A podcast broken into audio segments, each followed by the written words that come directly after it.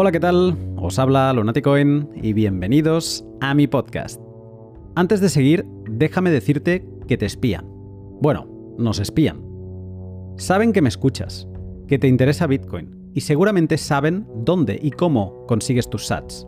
Pero ojo, que eso no es todo. Saben qué te preocupa, qué te enciende interiormente, qué te gusta y qué te apasiona. Saben cómo venderte cualquier cosa porque saben cómo exponértela y lo peor de todo es que saben cómo hacerlo para que pienses que es decisión tuya. Has regalado tu privacidad a cambio de conveniencia, sin que nadie te avisase y ahora tú y yo y toda la sociedad tiene un problema bastante grande. La privacidad es poder, y de eso va el podcast de hoy, con la escritora y profesora de la Universidad de Oxford, Carissa Beliz. Te cuento más en un minuto, pero antes, un segundo para mis sponsors. HODL HODL es la plataforma web en la que todo el mundo puede comprar y vender Bitcoin a otros particulares. HODL HODL es peer-to-peer y se apoya en los contratos multifirma de Bitcoin para que sea 100% seguro comprar a otro particular, sin riesgo de que éste se vaya a ir con tu dinero sin tú antes recibir los sats que compraste. ¿Por qué comprar en HODL HODL y no en un exchange centralizado? Porque es mucho más cómodo y privado. Y tú dirás, ¿pero qué dices Luna? Si comprar en un exchange centralizado es hacer clic y ya. Bueno, no. Cada vez se está poniendo más complicado el proceso inicial de KIC y te piden todos tus datos, fotografías, DNI, origen de los fondos, incluso también te piden que subas recibos de la luz o del agua. Luego sí que puedes comprar con un clic, pero saben todo lo que haces, todos los sats que compras y además la trampa está en que para retirar algunos exchanges te piden incluso 50.000 sats o 80.000 sats he llegado a ver para retirar fondos. Hodl Hodl no es nada así, no te piden nada de nada y los tratos siempre son con particulares, y aunque intimide un poco la primera vez, después ya vas muy suelto. Si no conoces Hodel Hodel, échale un vistazo siguiendo el link de la descripción y recuerda que si te registras utilizando el código Lunaticoin tendrás un descuento en comisiones para siempre. Bitrefill es la web en la que podrás comprar de todo con tus Bitcoin. Bitrefill tiene tres productos estrella. Las recargas móviles para compañías de todo el planeta, las tarjetas regalo de establecimientos de todos los países, y la liquidez para los operadores de nodos de Lightning Network. Soy un amante del servicio de Bitrefill porque antes de que El Salvador permitiera pagar todo con Bitcoin, ellos eran, y siguen siendo, los únicos que nos permiten al resto hacer un viaje al futuro y vivir con Bitcoin. Lo utilizo muchísimo, tanto para renovar algún mueble de Ikea, algunas compras en Amazon o mis compras deportivas de Decathlon. Cada país tiene sus servicios específicos, así que te recomiendo que sigas el link de la descripción y que te sorprendas con su enorme catálogo. Y hoy, en un pod tan enfocado a la privacidad, nuevo sponsor que viene como anillo al dedo. ¿Cuál? IVPN. Solo me gusta colaborar con empresas que utilizo, y IVPN ha sido mi VPN estos últimos meses. Siempre que me conecto a Internet lo hago a través de su servicio, ya sea en mi portátil, móvil o PC de escritorio. Una VPN es una red privada virtual que lo que hace es canalizar todo tu tráfico a través de una red privada, cifrada y segura. Con una VPN haces que tu operador de Internet, Movistar, Claro o el que sea, no pueda ver qué webs visitas. También te protege cuando usas redes eh, Wi-Fi públicas y mm, enmascara tu IP de los servidores que visitas. IVPN es mi elección por no guardar registros de usuarios, ha sido auditada por empresas externas, y por permitir registrarme sin ceder mi privacidad. No he de dar datos personales y puedo pagar con Bitcoin, e incluso también con efectivo a través de correo postal. Si todavía vas desnudo por internet, échale un vistazo a IVPN, y con i latina, siguiendo el link de la descripción y protégete. Antes de dejarte con el pod, déjame leerte un trozo del más que recomendable libro, eh, Privacidad es Poder, de Carissa Beliz. En el mundo suceden cosas terribles, como atentados terroristas o epidemias, y seguirán sucediendo. Pensar que podemos evitar que ocurran si renunciamos a nuestra libertad y a nuestra privacidad es como creer en los cuentos de hadas. Esa confusión de los deseos con la realidad solo puede llevarnos a sumar el autoritarismo a la lista de catástrofes a la que nos tendremos que enfrentar. Irónicamente, el autoritarismo sí es un desastre que podemos evitar. Para ello, tenemos que defender nuestros derechos civiles, y eso significa proteger nuestros datos personales. Sin más, te dejo con el pod. Buenas tardes, Carisa. Hola, Luna, ¿qué tal? Muy bien. Eh, ¿Tú cómo estás? Bien, también, gracias. Bueno, me apetece mucho hablar contigo. Vamos a hablar de tu libro, Privacidad es Poder. Pero antes déjame decir que eres eh, profesora de la Facultad de Filosofía y el Instituto para la Ética en la Inteligencia Artificial de la Universidad de Oxford y también fellow en el Hertford College. Como decía, eres autora de, este libro, em, Privacy is Power, eh, o en español Privacidad es Poder. Y mm, lo más divertido del asunto es que sin que me conocieras, sabes perfectamente cómo has llegado a mí. ¿Se te ocurre el por qué o no? Pues no, no se me ocurre. Pues te voy a leer el tercer párrafo de tu introducción del libro. El tercer párrafo dices, para llegar a ti tuve que pasar por el capitalismo de la vigilancia. Lo siento. ¿Cómo llegaste a tener conocimiento de este libro? ¿Recuerdas cómo te enteraste por primera vez de que existía o dónde lo viste anunciado? Tal vez te etiquetaron en alguna plataforma como una persona pionera, alguien que está siempre pendiente de conocer y experimentar cosas nuevas. ¿Encajas en el perfil? El principal objetivo de este libro es empoderarte, pero la mayoría de los usos que se hacen de tus datos te desempodera. Efectivamente, a mí me etiquetaron en una plataforma y me dijeron, oye, fue Javi Pérez, creo, me dijo, oye, léete este libro, échale un vistazo que te va a gustar. Y efectivamente, yo fui captado por el capitalismo de vigilancia, que es así como tú lo mencionas en el libro. Carisa, ¿qué es esto del capitalismo de la vigilancia? Es un término que usa la socióloga Shoshana Zuboff que me parece muy buen término porque captura la idea de que estamos en un momento económico en el que la base de gran parte de la economía se fundamenta a través de la vigilancia, que es algo increíble. Si, se lo hubiéramos contado a, nuestros padres, no sé, hace unos años, no nos lo hubieran creído, ¿no? De que, la, mayor parte de Internet se iba a financiar a través de, de, pues, espiar, en esencia. Esa es, la idea principal.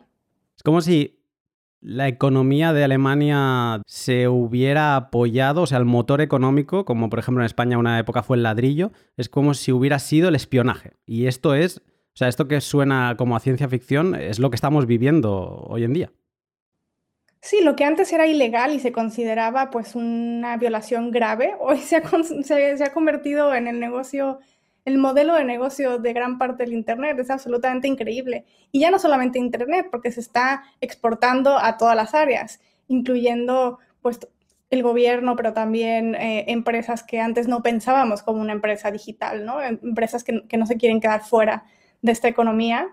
Y lo que es alucinante es que se ha convertido en normal, o vemos como normal, lo que en esencia es un modelo de negocio que se basa en la violación sistemática y masiva de derechos. ¿Quién nos espía? Todo el que puede, todo Dios.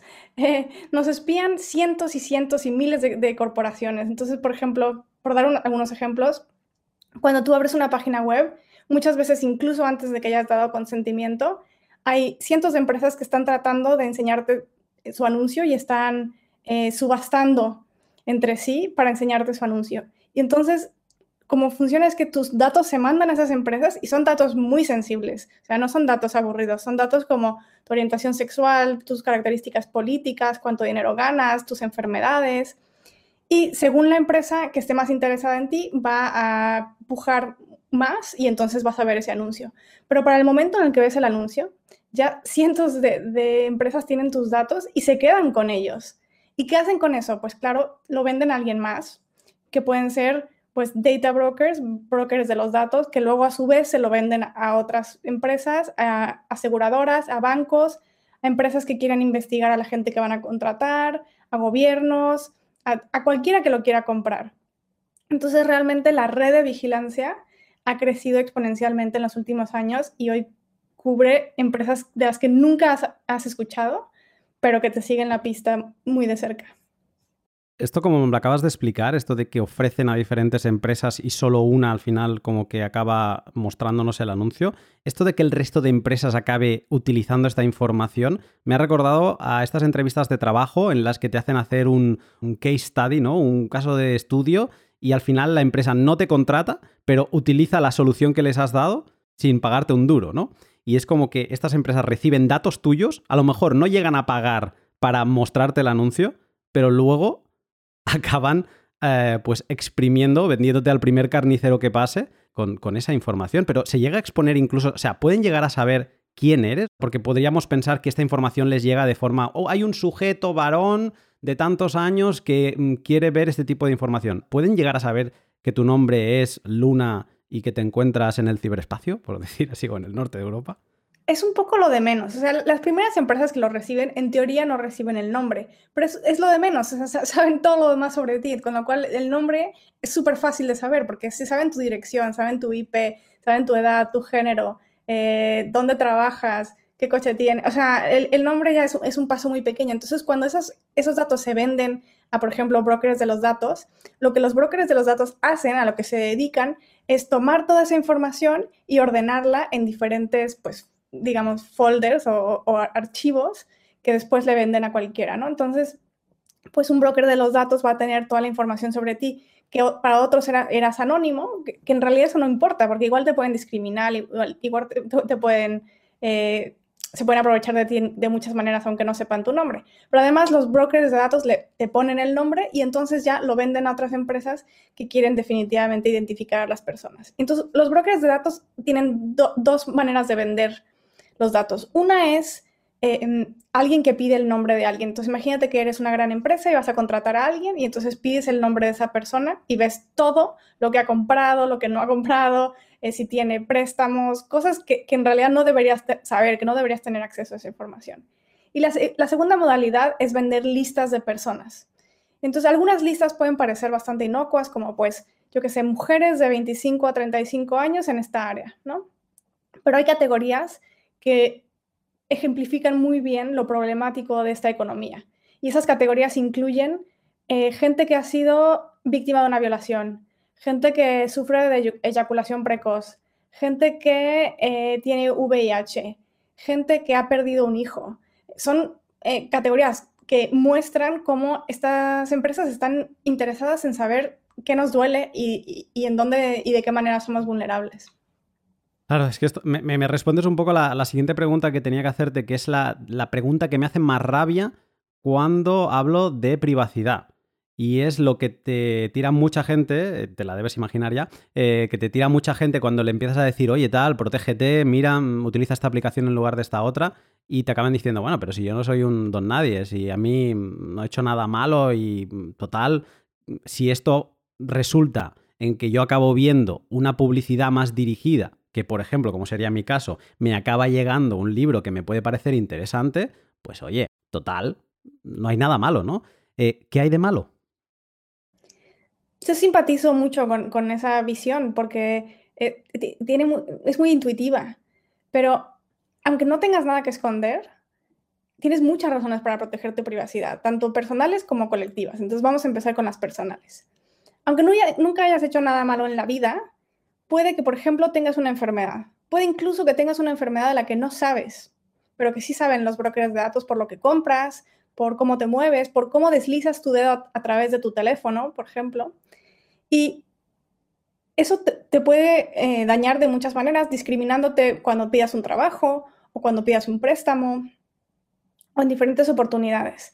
Se discrimina a la gente mostrándoles diferentes oportunidades según sus datos. Entonces, por ejemplo, a los hombres se les suele mostrar, o hay un estudio que, mostró que, Google, parece que esto se ha arreglado un poco, pero que Google solía mostrar anuncios de trabajos mejor pagados a hombres. Y puede haber varias razones por las cuales eso, es así. Una razón es que puede haber una empresa que directamente es sexista, ¿no? Eso no es inimaginable.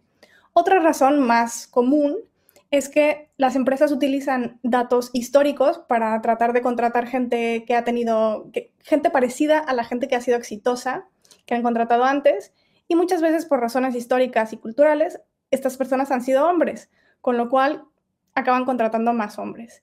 Y luego hay razones todavía más difíciles de, entender y, de, clarificar, como por ejemplo que resulta que las mujeres en general compran más que los hombres, con lo cual es más caro enseñarles anuncios porque es más valioso enseñarles anuncios a mujeres. Así que si hay una empresa que quiere eh, ahorrarse dinero eh, con los anuncios, termina enseñándole esos anuncios a los hombres. hay muchas maneras en las cuales simplemente porque, porque alguien sepa demasiado de ti incluso cuando todo el mundo tiene buenas intenciones, acabas dañado. Pero es que además no todo el mundo tiene buenas intenciones, ¿no? Es, como pensar que, bueno, voy a dejar mi puerta abierta por si acaso alguien entra y me deja un regalo. Pues igual alguien entra y te deja un regalo, pero es más probable que alguien entre y se lleve algo, ¿no? Entonces, eh, uno de los crímenes más comunes es el robo de la identidad, que en, sus casos más sencillos y menos trágicos, pues es que usan tu tarjeta de crédito y se compran algo ok, eso es inconveniente, tal, pero tampoco es tan grave. Pero es que hay muchísimos casos de robo de la identidad que son gravísimos. Yo conozco un abogado de privacidad que es alguien que sabe de este tema, que está muy bien conectado, con dinero y tal, y alguien sacó en su nombre un préstamo de 2.000 libras y no se puede quitar ese peso de encima. Y ese es un abogado, con lo cual si le pasa a una persona ordinaria, realmente es un problema brutal porque te puede destrozar el, el ¿cómo se llama? El credit score tu historial de crediticio y luego tienes que ir de juicio en juicio defendiendo que tú no cometiste ese crimen. Hubo un caso famoso en España hace unos años de una mujer que se pasó años y miles de euros defendiéndose eh, porque había alguien que usaba su nombre para sacar préstamos por todo el país y que luego no los pagaba de vuelta. Entonces, eso como individuo, ¿no? hay, en general la privacidad nos protege de los abusos de poder de otros. Y, a la otra, y, hay gente que siempre va a querer abusar de su poder. Está en naturaleza humana que si tienes esa oportunidad, pues mucha gente la va a tomar. Entonces eso es como individuo, pero como sociedad también tenemos muchas razones para proteger nuestra privacidad. Incluso si tú fueras masoquista y dijeras, bueno, a mí me vale, yo quiero que, que me roben, que discriminen en contra de mí, que me expongan públicamente y me humillen, a mí todo eso me va. Incluso si fueras de esa opinión, si te importa la democracia, si te importa la igualdad, si te importa pues todos estos valores cívicos, es súper importante proteger la privacidad porque resulta que los datos se utilizan para hacer propaganda personalizada, que es mucho más tóxica que la propaganda de toda la vida, porque la propaganda de toda la vida, por ejemplo, era un anuncio o dos de un político loco que decía alguna barbaridad y entonces toda la sociedad podía verlo y discutir ciudadanos de a pie, pero también periodistas, académicos, y entonces se, creaba una esfera pública común. Pero hoy, por ejemplo, la campaña de Trump usó 6 millones de anuncios diferentes a los que nunca tuvieron acceso los, periodistas ni los académicos y que cuando no se puede discutir se fragmenta la esfera pública. Y hay muchos actores eh, internacionales queriendo crear enemistad entre los ciudadanos. Por ejemplo, Rusia interfirió en el asunto del, independentismo en, Cataluña, ¿no? Por, poner un caso cercano, pero en Europa está pasando todo el tiempo, en Estados Unidos no, se diga. Em, y también estamos erosionando valores como la igualdad. a, ti y a mí ya no se nos trata como ciudadanos iguales, se nos trata en base a nuestros datos.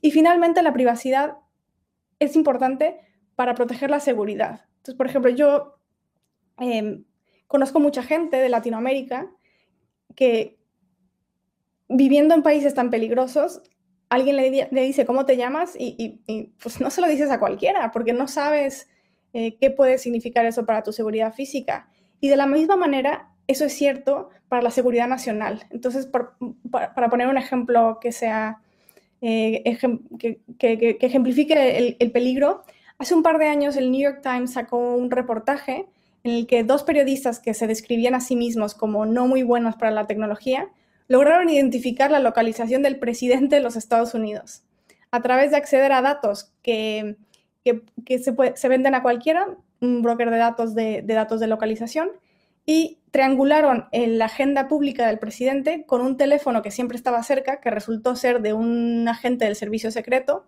Y si el presidente de los Estados Unidos no está seguro, el país no está seguro y no hay nadie que esté seguro y además identificar a gente eh, muy alta de militar, eh, personales eh, políticos importantes y demás. Y, muchas veces esta gente estaba yendo a sitios pues delicados, ¿no? Pues una clínica de aborto o una oficina del psiquiatra o en, un caso era una, una clínica de, de desintoxicación de drogas. Entonces, claro, se vuelve muy fácil extorsionar a gente que puede estar muy bien ubicada, por ejemplo, un militar importante en un país, y eso introduce un riesgo muy alto para la seguridad nacional. Si queda alguien que vuelva que escucha esto y vuelve a decir lo de mm, no tengo nada que esconder, entonces me da igual, yo ya no sé qué hace falta explicarles. De hecho, curioso, en el libro eh, me hizo sonreírme eh, Eric Schmidt, ¿no? La frase esta que recuerdas de él, de que decía, le decía a la gente, de que si tenéis algo que ocultar es porque algo malo habréis hecho, ¿no? Y luego él mismo fue el que pidió a Google que por favor borrasen una información suya y mm, Google por ahí por, o por B no lo borró, ¿no? O sea que privacidad, mm, la privacidad no se la desea a nadie, pero para él sí. Es, muy curiosa esta historia. Me ha enamorado el primer capítulo de tu libro porque te quieres estirar todos los pelos del cuerpo. El, capítulo se llama Buitres de datos y es como muy fácil, ¿eh? es, el, es para engancharte ya y leerte todo el libro de golpe porque haces el camino en un día, desde que te despiertas hasta que te vas a dormir, y vas explicando en cada punto dónde se vulnera tu privacidad. Yo, soy, yo me considero una persona despierta en este tema de la privacidad, y sobre todo en Bitcoin, y no te voy a apretar por el tema de Bitcoin, pero hay mucha, mucha relación porque al final es privacidad financiera, pero eh, me considero una persona em, pues que no es ajena a este tema y leyendo esta introducción ha habido varios momentos que he dicho, de verdad. Entonces me gustaría comentar algunos de ellos eh, contigo, a ver si me los podrías explicar. Y el primer momento es que el espionaje empieza con la hora que te despiertas, con el despertador del móvil. Esto, a mí esto me dejó, dije, a ver, esto es empezar por todo lo alto. ¿Cómo, cómo es eso? De hecho, es todavía peor y, me arrepentí de no describirlo así, porque de hecho, durante la noche resulta que tu teléfono está mandando todos los datos que recopiló durante el día y los manda durante la noche para que no te des cuenta que tu batería se está drenando, porque la mayoría de la mm. gente pues enchufa el móvil en la noche. Entonces, eso es brutal. O sea, ya por la noche se estaban dando todo, ¿no? Pero es que además, un, un dato muy importante es cómo duermes, ¿no? Eso, eso dice mucho de una persona. Dice si estás preocupado por alguien, dice con quién duermes, con tu pareja, con alguien más. Eh, estás buscando cosas por la noche. La gente cuando está preocupada por la noche, pues busca cosas, ¿no? Pues buscas la enfermedad que tienes o el préstamo que quieres pagar o yo qué sé, lo que te preocupe. Entonces, en el momento en el que te despiertas, hay toda una serie de empresas que ponen atención, ¿no? Porque eso quiere decir cuántas horas dormiste, eh, si te despiertas temprano o no, y todo eso da información sobre tu personalidad. Em, ah, da, miedo, da miedo. Y, pero espera, que no hemos acabado.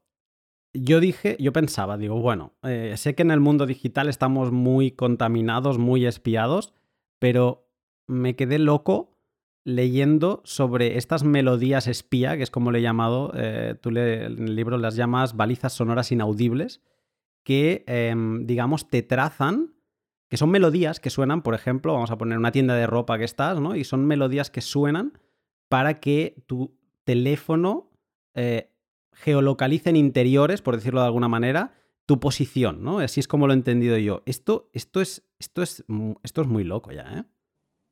Es brutal. La primera vez que escuché sobre esto fue en una conferencia de privacidad hace muchos años y flipé. Y, me sorprendió mucho que, pasaron años antes de que esto saliera en la prensa y que hubiera más conocimiento. Y de hecho, esas prácticas son tan opacas que, por ejemplo, no sé, qué, no sé, no sé decirte qué tan extendida está la, práctica en un país como España, por ejemplo, porque no se sabe. Entonces, esto es a través de periodismo investiga eh, de investigación y a través de como cosas que se van infiriendo y a través de hablar con empresas y tal, pero es increíble qué tan opaco es. Pero sí, la idea es que uno de, los desafíos que tenían las empresas, sobre todo las empresas que tenían tiendas físicas, es que se estaban quedando atrás con respecto a los datos y eso no gustaba. Entonces, claro, la empresa intentó, intentaba ponerse online, pero tenía el desafío de que no sabe triangular quién es la persona que tiene el laptop que buscó el producto, pero que después no lo compró en el ordenador, sino que fue a la tienda a comprarlo. Y querían tener esa información, pues por muchas razones, pero una de ellas es para saber qué tan efectivos son los anuncios y también para recolectar datos, para tener un perfil más claro de esa persona y poderle vender eh, más y también para poder vender esos datos. Hay una serie de razones. Entonces lo que se les ocurrió es que podían eh, poner sí, en, el libro le, llaman le, llamo balizas de audio, en, inglés se llaman audio beacons, eh, poner estas como pequeñas audio en, por ejemplo, la radio o también en, la, tienda física, en la música, que tú no puedes escuchar, pero que tu teléfono registra.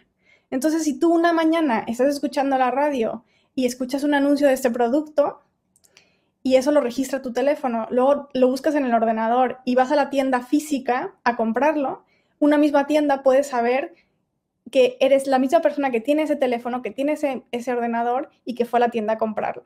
Y claro, ya en la tienda, depende en qué país vivas y, las prácticas, pueda, te puedes encontrar pues con cámaras de reconocimiento facial y una serie de cosas. hace poco salió una noticia de cómo Mercadona usaba eh, reconocimiento facial y, se le demandó y perdió la demanda, pero es alucinante que, que, no sabemos que esto pasa y que es tan, tan opaco, porque tú vas a una tienda y no, no, escuchas la baliza de audio e incluso si ves la cámara, no hay manera de saber si hay reconocimiento facial o no me sentí muy desnudo y me sigo sintiendo muy desnudo volviéndolo a escuchar y eso que ya lo sabía. ¿eh? O sea, te... Bueno, eh, sí, te sientes pues eso, mm, un niño suelto en una jungla lleno de leones y de tigres y tú no tienes absolutamente ningún medio de, protección. Pero espera, que seguimos. Eh, el uso de receptores IMSI o mantarrayas para aspirar datos de grupos de personas aisladas. Esto ahora mismo suena muy raro, pero alucinas. Em, ¿Podrías explicarlo un poco? Sí, esa es otra alucinante. La verdad es que a mí también me pasa. O sea, yo incluso después de siete años de investigar este tema, que ya me conozco estos ejemplos de fondo, lo vuelvo a leer o lo vuelvo a escuchar y me, sigue sorprendiendo porque... Y eso te, dice algo, ¿no? Te dice que nuestra psicología no está hecha para comprender estas cosas tan abstractas y que, que las empresas usan eso a su favor para un poco no engañarnos, bueno, engañarnos también, pero para aprovecharse de, esas limitaciones de nuestra psicología. ¿Y, cuántas veces por esta dificultad de aceptar todas estas cosas, lo leo yo mismo? Esto yo o sea, soy culpable de esto que voy a explicar. Lo lees, te escandalizas, pero acabas por ignorarlo un poco porque es, es too much, ¿no? Es demasiado. Es como, buf, qué feo que es el mundo eh, si tengo que empezar a protegerme de todo esto, ¿no? Y entonces es como dices, saturas, ¿no? Y dices, bueno, sigo, ¿no? Porque es que si no, no, me muevo, ¿no? Me, congelo. Y, es que es así, no llegamos a aceptar que el mundo pueda ser tan feo, en verdad. Sí, es abrumador. Y también yo, entiendo el impulso de decir, mira, ya mis datos están por todas partes, estos tiburones me van a pillar de todas maneras, así que mejor me la paso bien y me dejo de preocupar porque si no me va un infarto, ¿no? Y la gente pues estamos sujetos a todo tipo de presiones, estamos muy ocupados, estamos estresados por la pandemia, lo último que necesitamos es preocuparnos de algo más.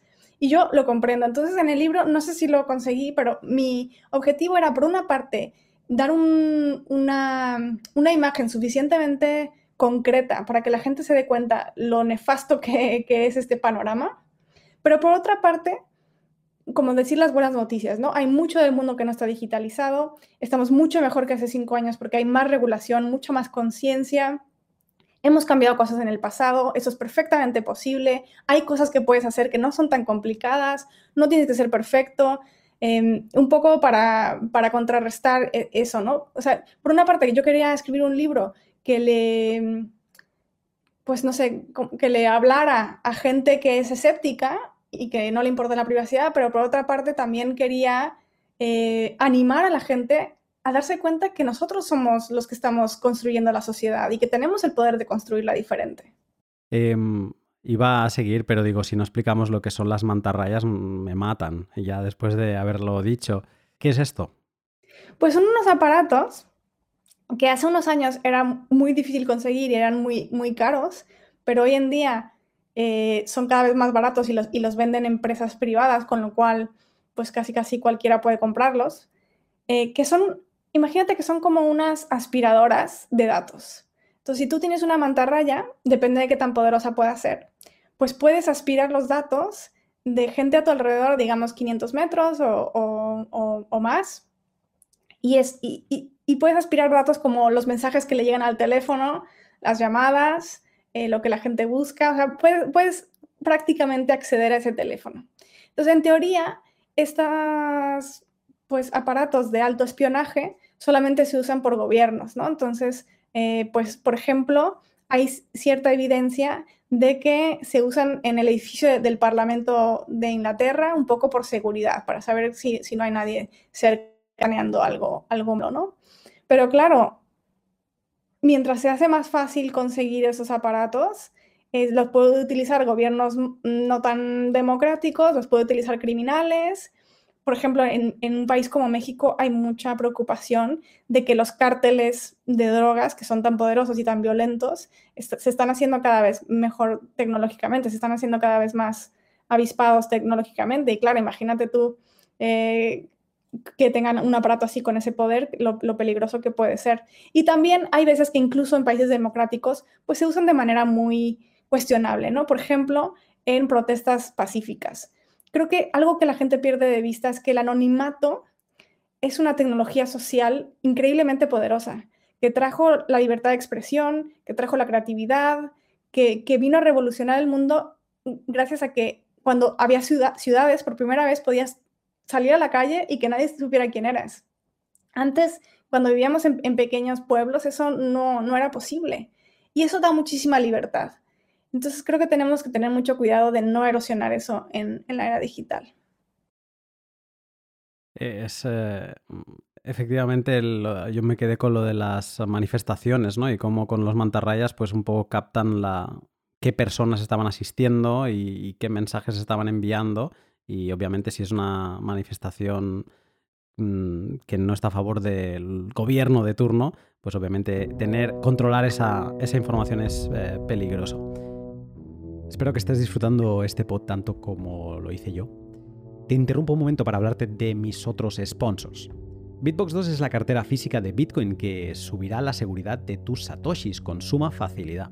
Si todavía guardas tus sats en wallets móviles y empiezas a acumular más de dos eh, veces el salario mínimo de tu país, es buen momento para empezar a investigar sobre hardware wallets y yo, en concreto, recomiendo siempre la Bitbox 2.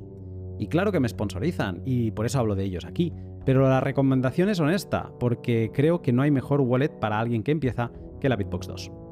Entre sus ventajas con respecto a sus competidores, em, diré que es su app con la que interactúas con Bitcoin está 100% traducida al español, su código es abierto y no sacrifica nada de seguridad por ello. Se envían desde Europa sin coste aduanero si vives en España, por ejemplo, y es un dispositivo con el que podrás seguir aprendiendo mucho Bitcoin y acabarlo utilizando, por ejemplo, en tus multifirmas. Sigue el link de la descripción para conseguir tu Bitbox 2 y recuerda que utilizando el código Lunático tendrás un descuento del 5% en tu dispositivo. ¿Quieres tomar un préstamo y garantizarlo con parte de tus Bitcoin? LEN te permite exactamente eso, sin interactuar con ninguna empresa prestamista. En LEN te relacionas con otros particulares y la empresa como tal solo supervisa los contratos para que los plazos y los términos se cumplan. ¿Tienes unas stablecoin cogiendo polvo? En LEN también las puedes prestar y sacarles un buen interés mientras eh, tu deuda la respalda Bitcoin del prestatario. Todo sin tocar el sistema bancario legacy y sin una de esas miraditas molestas del banquero de turno. Rápido y en el ciberespacio. Échale un vistazo a LEN siguiendo el link de la descripción y ya verás que te encantará. Y antes de terminar, preguntas Bitcoin. Esta semana he visto que Sergi publicaba que también estará contestando preguntas técnicas de protocolo.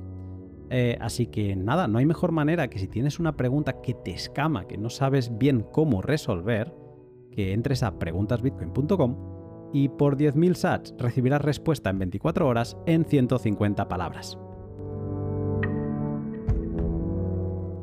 Creo que pasas por la fase de pensar que la recopilación de datos es únicamente, pues eso, ¿no? Para venderte más cosas, para tener un perfil tuyo y poder producir productos que, em, pues eso, ¿no? Que los quieras comprar con, más ganas y estar por encima de, los competidores.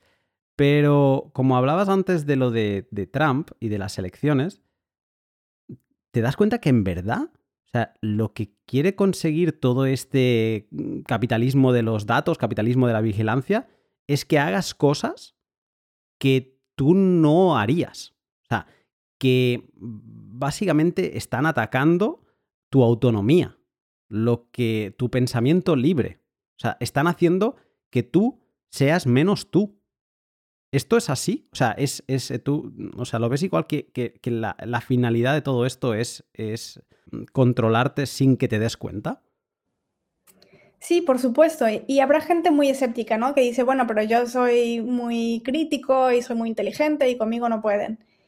Y por una parte, hay, hay, algo de cierto en eso, o sea, la influencia que tienen no es como una caricatura, ¿no? No es que si, si quieran que te tires por la ventana te vas a tirar, pero por otra parte, tienen mucha más influencia de la que a cualquier individuo le gustaría aceptar, ¿no?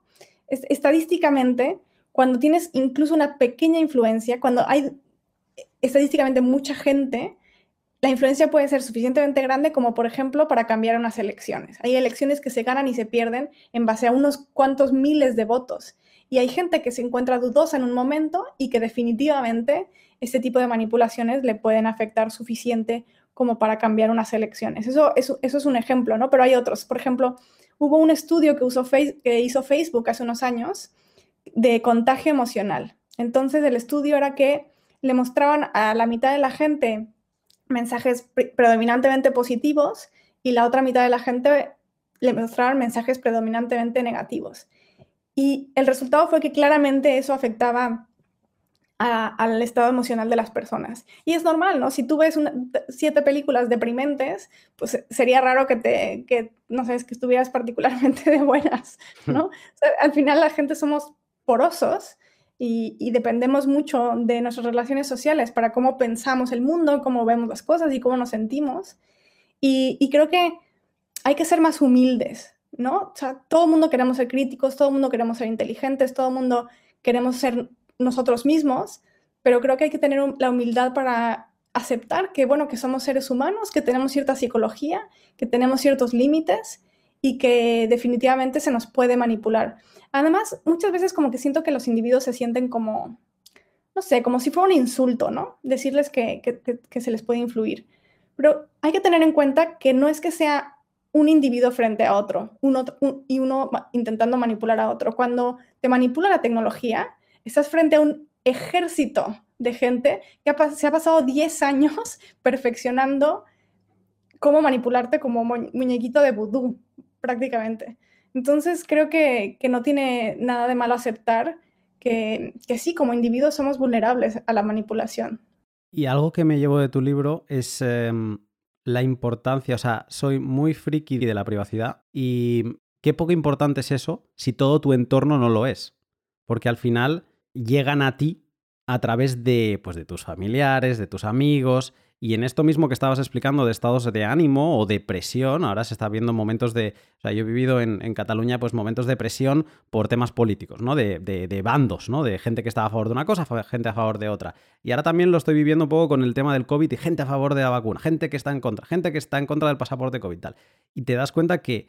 Aunque tú vivieras en una isla tecnológica en que no tocas internet, no pisas lo online, si el resto sí que lo pisa, tú al final puedes acabar estando manipulado por tu entorno, ¿no? O sea, es algo, la, privacidad es algo que, que, mm, refuerzo la idea de que debemos ser todos activistas de la privacidad de forma egoísta, porque siendo activista con nuestro entorno, nos podemos proteger a nosotros mismos mejor. Definitivamente, creo que uno de los mayores malentendidos sobre la privacidad es que es algo individual. Y quizás es porque hablamos de datos personales, que suena como si fuera pues una preferencia personal, ¿no? A ti te gusta el chocolate, a mí me gusta la vainilla, cada quien con su vida. Pero en realidad una de las cosas que defiendo en el libro es que la privacidad es tan colectiva como es personal. Y hay al menos dos razones para eso. Una es que cuando tú compartes datos sobre ti, que aparentemente son sobre ti, en realidad también estás compartiendo datos sobre otros. Si compartes tus datos genéticos, estás compartiendo datos sobre tus padres, tus hermanos, tus hijos, pero incluso primos muy lejanos a quien igual nunca conoces, pero que pueden tener consecuencias muy negativas para su vida, como por ejemplo que los deporten, y eso, eso es algo que ya ha sucedido, ni siquiera es hipotético. La segunda razón por la que, bueno, y, alguien puede pensar, bueno, sí, los datos genéticos, pero por ejemplo, cuando, cuando compartes datos sobre tu localización, pues estás compartiendo datos sobre la gente en tu edificio o la gente con la que trabajas. Entonces, casi siempre cuando compartes datos, no son solamente tus datos. Y luego, la segunda razón por la cual la privacidad es colectiva es que sufrimos las consecuencias juntos, igual que el cambio climático. Ya puedes tú reciclar todo lo que quieras, pero si el resto del mundo no recicla, pues tú vas a sufrir el cambio climático tanto como si no hubieras reciclado. Y de, igual manera, en la privacidad, pues vimos, por ejemplo, con Cambridge Analytica. 270 mil personas dieron sus datos a Cambridge Analytica. Con esos datos, la firma pudo eh, acceder a los datos de 87 millones de amigos en Facebook, de esas 270 mil gente, y con esos datos crearon una herramienta para perfilar a todos los votantes de muchos países en el mundo. Y es un ejemplo muy claro cómo para protegernos tenemos que trabajar en equipo. Eh, esto es muy aplicable a Bitcoin para quien nos escuche cuando a veces nos ponemos muy pesados en exigir que la gente pues no reutilice direcciones y un poco que mm, con quien nos relacionamos intentemos establecer pues pagos por, eh, por pay joins y este tipo, porque si ellos exponen la privacidad, por mucho que nosotros seamos eh, Edward Snowden, da igual, o sea, estamos igualmente expuestos. Llega un punto en que ves un poco la imagen te escandalizas muy bien, pero empiezas a reflexionar, ¿no? Y, yo la, reflexión, a ver, no sé, soy un, soy millennial, em, el mundo que veo ahora, pues sí, ha cambiado mucho de cuando era pequeño, eh, estoy un poco confuso, en verdad, pero hay algo que no acabo de entender. Y es que yo veo que quien nos espía son las tecnológicas, pero rápidamente esta información capilariza hacia arriba, hacia los gobiernos, ¿no? y, a partir de ahí el control es total. O sea, yo me lo imagino, esto es una pirámide, al menos yo me lo he dibujado así en la cabeza. Nosotros somos la base, somos los usuarios y somos como los que aparecen en la película de Matrix, ¿no? Estamos alimentando el sistema.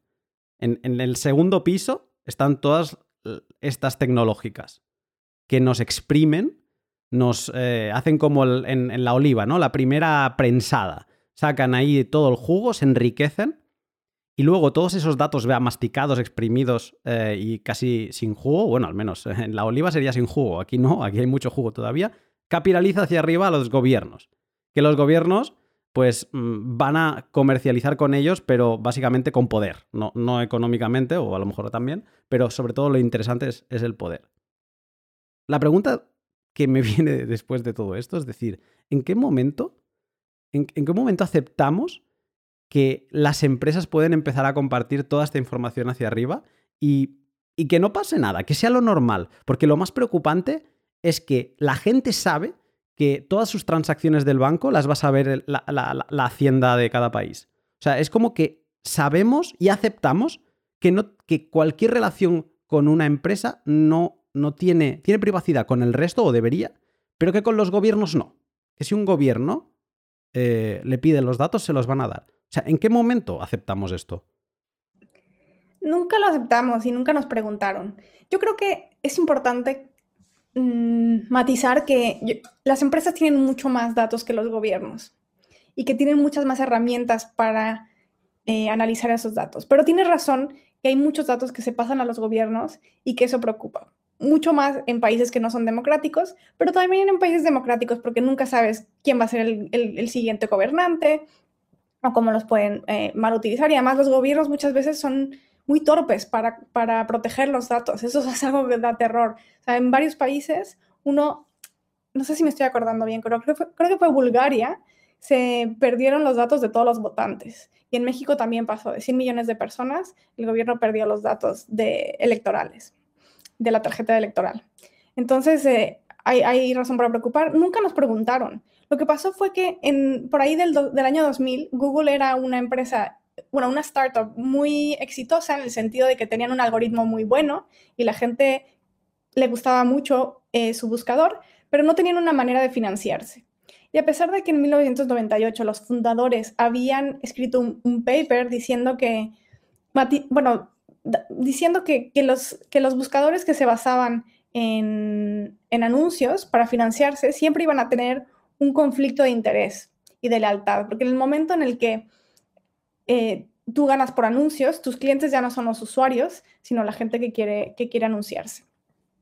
A pesar de, que tenían una, visión negativa sobre los anuncios, acaban eh, dependiendo de ellos porque no se les ocurre una manera mejor de financiarse, básicamente. Y se dan cuenta que no solamente pueden enseñarle anuncios a los usuarios, sino que pueden usar todos esos datos analizarlos para hacer anuncios súper personalizados. Y así es como, como empieza.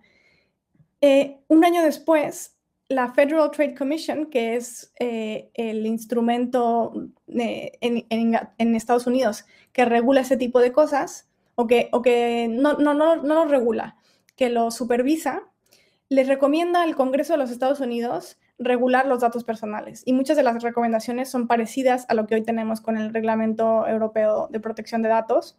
Y en ese momento suceden los ataques terroristas del 11 de septiembre y el gobierno de Estados Unidos, en su afán de intentar hacer todo lo posible porque algo así no volviera a suceder jamás, decide hacer literalmente una copia de los datos que se están recopilando y utilizarlos para la seguridad.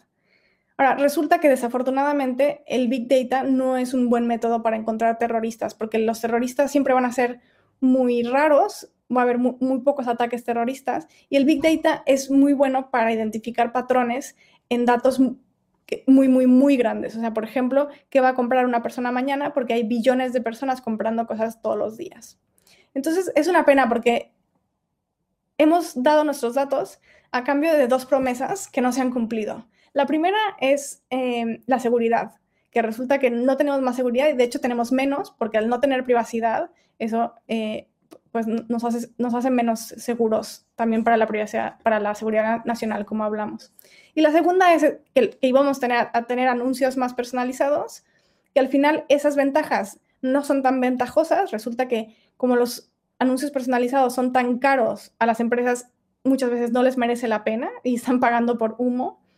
Y además las ventajas son muy pocas, las podemos conseguir de otras maneras, como la, privacidad contextualizada, que quiere decir que si estás buscando, pues yo que sé, unas zapatillas de correr y lo buscas en un buscador, te, te, enseñamos anuncios de zapatillas de correr y no hace falta saber tu orientación sexual o tus tendencias políticas para venderte eso.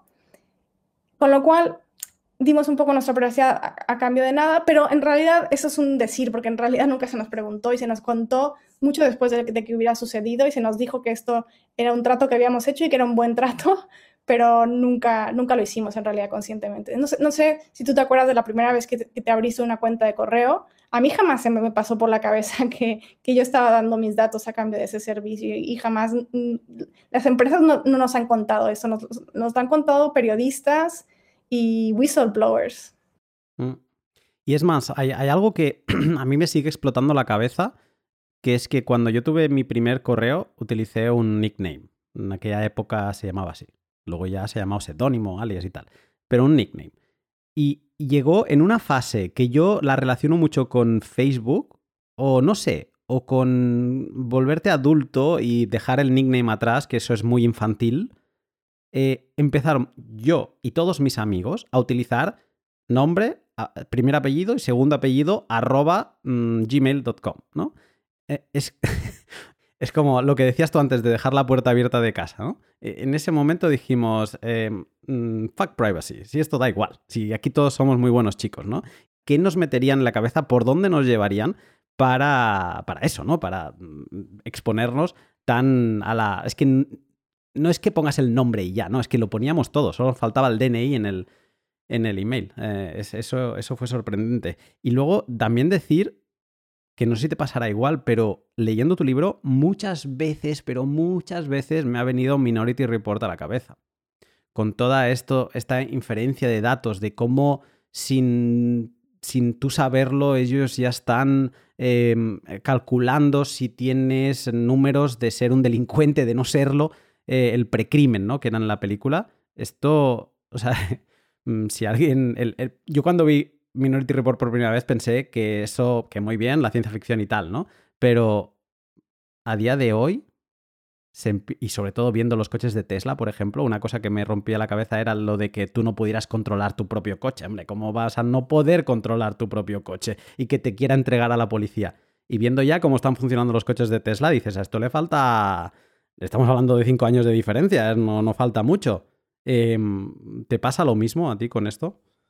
Sí, definitivamente. De hecho, el tema que quiero trabajar ahora es la ética de la predicción, porque utilizamos predicciones para todo, la hemos utilizado desde el oráculo de Delfos y realmente no ha habido suficiente reflexión sobre qué es una predicción moralmente aceptable y cómo se usa y, qué áreas pueden estar o deben estar eh, fuera de límites.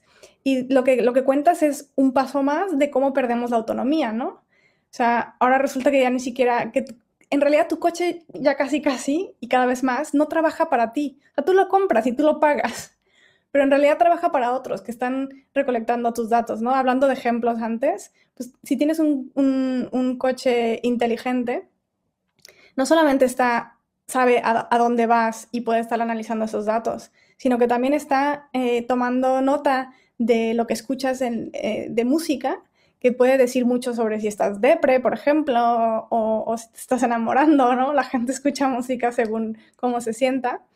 Y no solamente es algo que, que a mí me sorprendió mucho, porque es algo que, que o sea, nunca se me había ocurrido, es que tu asiento está tomando nota de tu peso. Que eso me impresiona mucho, ¿no? Si estás perdiendo peso, si estás ganando peso, pues eso es algo que puede interesar a las aseguradoras, a pero eso es algo que, nunca, hay que tener una mente bastante perversa para imaginarse estas cosas, ¿no? Es que, ¿cómo no te vas a escandalizar eh, cuando lees sobre estas cosas, ¿no? Y en el libro está lleno de, ejemplos em, de casos mm, que son conocidos y casos no tan conocidos que, que eso, acaba por salirte humo de la cabeza porque dices, madre mía, eh, ¿cómo estamos? Mm, llegados a este punto, nos espían empresas, nos espían nuestro teléfono. También cuando leí 1984, eh, que tampoco lo leí hace mucho, a lo mejor lo leí creo en 2006, em, mm, dije, bueno, pero esto del gran hermano no, no es viable, no, hay demasiadas casas, no, no, podemos meter una pantalla en una casa, de, en, en, cada casa y que haga todo eso, ¿no? Y ahora no es que vengan ellos y te la instalen, no es que vas tú y quieres pagar mil euros por el último iPhone, ¿no? O sea, llegados al punto en que sabemos la forma del enemigo, sabemos mm, o podemos imaginarnos todo lo que nos eh, espían, eh, eh, ¿qué, podemos hacer en, referencia a los que nos gobiernan? Yo creo que hay que luchar por el sistema actual. Creo que de verdad hay demasiada gente tomando por sentada la democracia y es algo que, que no se debe tomar por sentado, que es algo que tenemos que construir cada día que sigue estando aquí, que tenemos que estar muy agradecidos porque lo hemos maltratado bastante, pero que, hay que renovar y, trabajar en ello porque hay mucho en juego. Y, es demasiado riesgoso y demasiado destructivo decir, bueno, no hay que tirar todo por la borda. Además, siento que hay que ser muy escépticos con lo que dicen las tecnológicas y, y también incluso otra gente que tiene intereses, ¿no? Creo que a las tecnológicas les conviene que pensemos que todo está perdido que bueno, ya tienen todos los datos, ya, ya, pues ya qué. Y no es cierto, si te pones a pensar, la mayor parte del mundo no está digitalizado. Desde que hay muchos países mucho menos digitalizados, pero incluso en los países más digitalizados, piensa en Estados Unidos, hay muchas ciudades, muchos pueblos, muchas calles que no están bien digitalizadas. La mayoría de los espacios interiores todavía no están digitalizados. La mayoría de nuestras conversaciones todavía no están digitalizadas la mayoría de nuestras emociones, la, mayoría, la mayor parte de nuestro cuerpo no está digitalizado. Eh, la mayor parte de la gente lee libros en papel, que es muy interesante. ¿no? Cuando salió el Kindle, todo el mundo pensaba que ya es el fin del, libro y... Pero el papel es una tecnología increíblemente robusta, mucho más que, que, la, tecnología digital. No hace falta cargarlo, lo llevas a la playa y no le pasa nada si, si, si hay arena por todas partes, lo puedes tirar de un edificio y sobrevive. O sea, realmente es algo alucinantemente eh, robusto. La mayor parte de, los, de las compras son en persona, no online, por mucho todavía. Entonces, o sea, realmente tenemos una oportunidad de oro todavía para, para hacer las reglas que vayan a asegurarnos de que la vida online vaya a tener tantos derechos como la vida offline. Eso por una parte. Por otra parte, en el pasado ya hemos probado que incluso cuando hay un sistema económico muy beneficioso, si es demasiado tóxico para la sociedad, lo cambiamos. Hay muchas cosas que hemos cambiado que, son increíbles si lo piensas. O sea, si tú le dijeras a alguien, yo, yo que sé, en la Edad Media, que íbamos a tener igualdad, eh, por lo menos en, cuestión de, de votar, que íbamos a tener jornadas de ocho horas y fines de semana y sistemas de salud. O sea, muchas de las grandes eh, batallas ganadas en la sociedad eran impensables en algún momento. Entonces creo que es demasiado fácil ser cínico. Es demasiado simple y demasiado, no sé, cómodo. Creo que hay que luchar por lo que tenemos hay que mejorarlo y hay que asegurarnos de que, de que podemos construir una sociedad en, en donde la siguiente generación tenga una vida por lo menos tan buena como la nuestra y con un poco de suerte un poco mejor. Entonces hay mucho que hacer y hay mucho que podemos hacer. Necesitamos regulación, o sea, eso no quiero negarlo. Y hay gente que, que, dirá, bueno, pero es que si los gobiernos se benefician de este sistema, nunca lo van a cambiar. Sí se benefician, pero también están viendo los peligros, por lo menos por, dos razones. Una es que las elecciones están siendo eh, puestas en riesgo y eso asusta a cualquier gobierno democrático. Y en segundo lugar, y sobre todo, es que tener tantos datos es una amenaza a la seguridad nacional. Entonces, un muy buen ejemplo es China. China, hasta hace muy poco, era uno de los países, sino el, el país que más recolectaba datos. Y hace poco pasó una ley de privacidad súper estricta. Nadie espera que el gobierno no trate de vigilar a sus ciudadanos, eso lo sabemos pero se están minimizando muchísimo la recolección de datos. Y hay mucha gente que ha especulado, pero, pero ¿por qué China haría esto si le ha costado un trillón de dólares a su, mercado, si ha sido algo muy violento, ¿no? Y, y, ha, habido otro tipo de regulación diferente que, sobre las tecnológicas que es muy, muy cuestionable. Pero en esto de, los datos, una hipótesis es que China no, no o sea, se dio cuenta de que todos esos datos que tenía personales de, sus ciudadanos no solamente los iba a tener China, los iba a tener Estados Unidos y Occidente tarde o temprano, sino es que ya lo tienen y que eso podía jugar en su contra. Entonces, eso le, da una motivación a los gobiernos para regular, pero también los individuos tenemos eh, mucha influencia por una parte, darles herramientas y darles razones a los reguladores para regular, pero también dándoles incentivos a las empresas para darse cuenta que la, privacidad puede ser una ventaja competitiva. Entonces, lo que recomiendo en general, o sea, en el libro, ya como sabes, tengo muchísimas recomendaciones, ¿no? Pequeñas, medianas, grandes y muchas. Pero en general, hay que hacer lo posible. No hace falta volverte loco, no hace falta ser súper extremista y decir, no, no vuelvo a tener un teléfono, eso, eso no es realista, ¿no? haz lo que puedas sin volverte loco y con eso basta. Con que 5 o 10% de la población se revele ante la economía de datos sin volverse loco, o sea, haciendo lo que puedas, es suficiente como para que cambie una cultura. Eso, eso ha pasado varias veces en la historia y, es increíble, ¿no? ¿no? necesitamos que el 100% de la población sean santos con, respecto a la privacidad, no hace falta, haz lo que puedas. Y eso incluye, pues, no te compres ordenadores ni teléfonos que sean producidos por empresas que se dediquen a la explotación de datos personales porque siempre van a tener un conflicto de interés. Utiliza apps y demás este, websites y demás que sean eh, respetuosas con la privacidad. En vez de utilizar Google Search, usa DuckDuckGo. En vez de utilizar WhatsApp, usa Signal, que es gratis y funciona perfectamente y no, no recolecta tus datos. En vez de utilizar Gmail, usa ProtonMail. Y así hay muchas alternativas. Hay una página que se llama www.privacytools.io y ahí puedes encontrar muchas alternativas. Respeta la privacidad de los demás, no vayas por ahí retuiteando o pasando un mensaje que claramente viola la privacidad de alguien. Contacta a tus políticos eh, y pregúntales qué están haciendo por la privacidad. Pide a, las empresas que te manden tus datos, te vas a alucinar de los, datos que tienen y pídeles que borren esos datos. Em, intenta tener espacios que sean privados. Si estás, con la familia, oye, pues que los móviles se queden en otra habitación. Si, quieres tener una buena fiesta, pide a la gente que no saque la cámara, que no, que no suban nada. Si quieres tener un buen debate en tu clase, no grabes la clase. En general, haz lo que puedas. Esto me ha hecho pensar en algunas discotecas de, de Berlín en que te ponen una pegatina en la cámara y te dicen las fotos están prohibidas y si te veo con, sacando el móvil, te vas fuera. ¿no? Y, estos espacios de privacidad, de libertad, al final te lleva a eso, ¿no? O sea, menos ojos te están viendo, más autónomo eres, y si eres más autónomo, eres eh, más libre. Entonces te, llevan a pensar esto y alguna idea de alguna reunión bitcoiner que quiero hacer en algún futuro va así. O sea, ni Dios entra con teléfonos. Y aquí hablamos como personas. Carisa, sé que tenemos poco tiempo, así que me voy a despedir ya de ti. Eh, te agradezco este ratito y sobre todo te agradezco el libro, ha sido un, gustazo. Como bien decías ahora, al final hay una sección deliciosa eh, de herramientas de qué puedes hacer para con, digamos, tu gobierno, qué actitudes puedes tomar y luego también qué herramientas eh, puedes empezar a incorporar en tu día a día para ser más privado y, oye, que si quieren saber algo de ti, que, se rompan un poco más la cabeza, no, no entregárselo en bandeja porque si no, al final sí que es verdad que vamos caminando todos por la calle virtual totalmente desnudos. Eh, Carisa, muchas gracias eh, por tu tiempo. Gracias a ti, Luna. Un placer.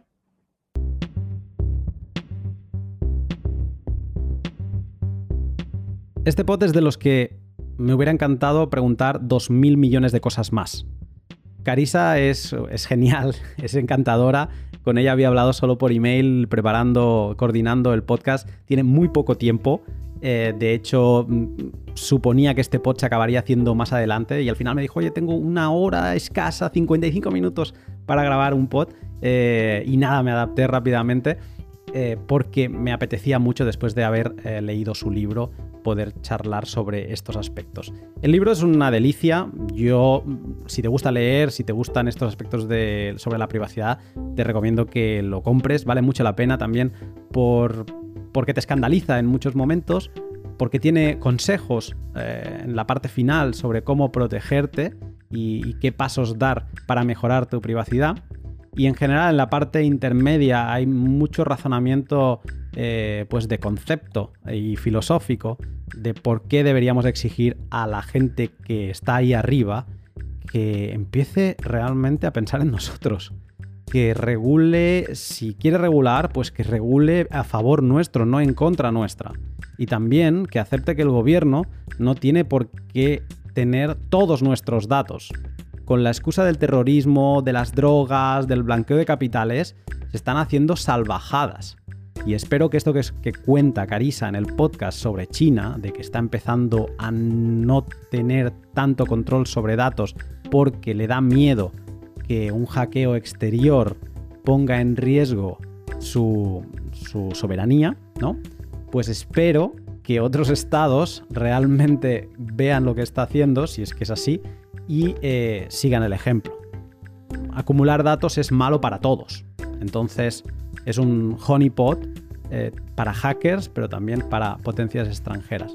Muy revelador este podcast. Corto, pero muy, muy intenso y con mi cabeza a 200. Este pod también ha sido posible gracias a mis sponsors particulares, a mis Patreon. Eh, gracias a todos, a los colonos, selitas y, selenitas y pioneros. Por cierto, selenitas son los habitantes de la luna. Por si a alguien le picaba la curiosidad.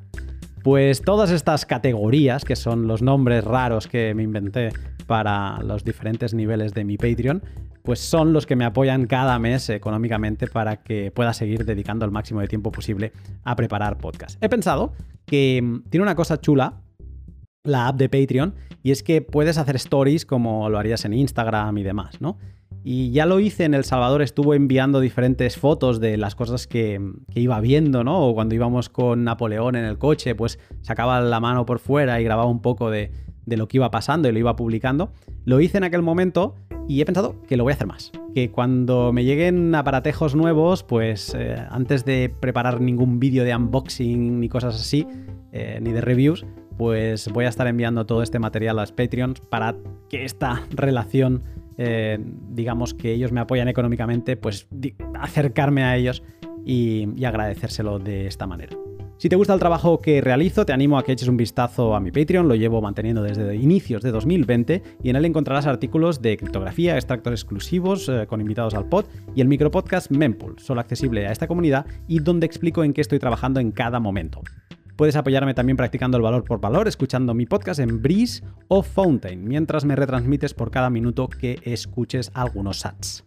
Y por último también puedes apoyarme dándole al like, retweet y en definitiva compartiendo los pods que más te gusten. Esto de verdad es muy útil. Si te gusta mucho este pod, lo retuiteas y me haces súper feliz. Ahora sí, hasta aquí el pod. Que pases una gran semana y te saludo pronto.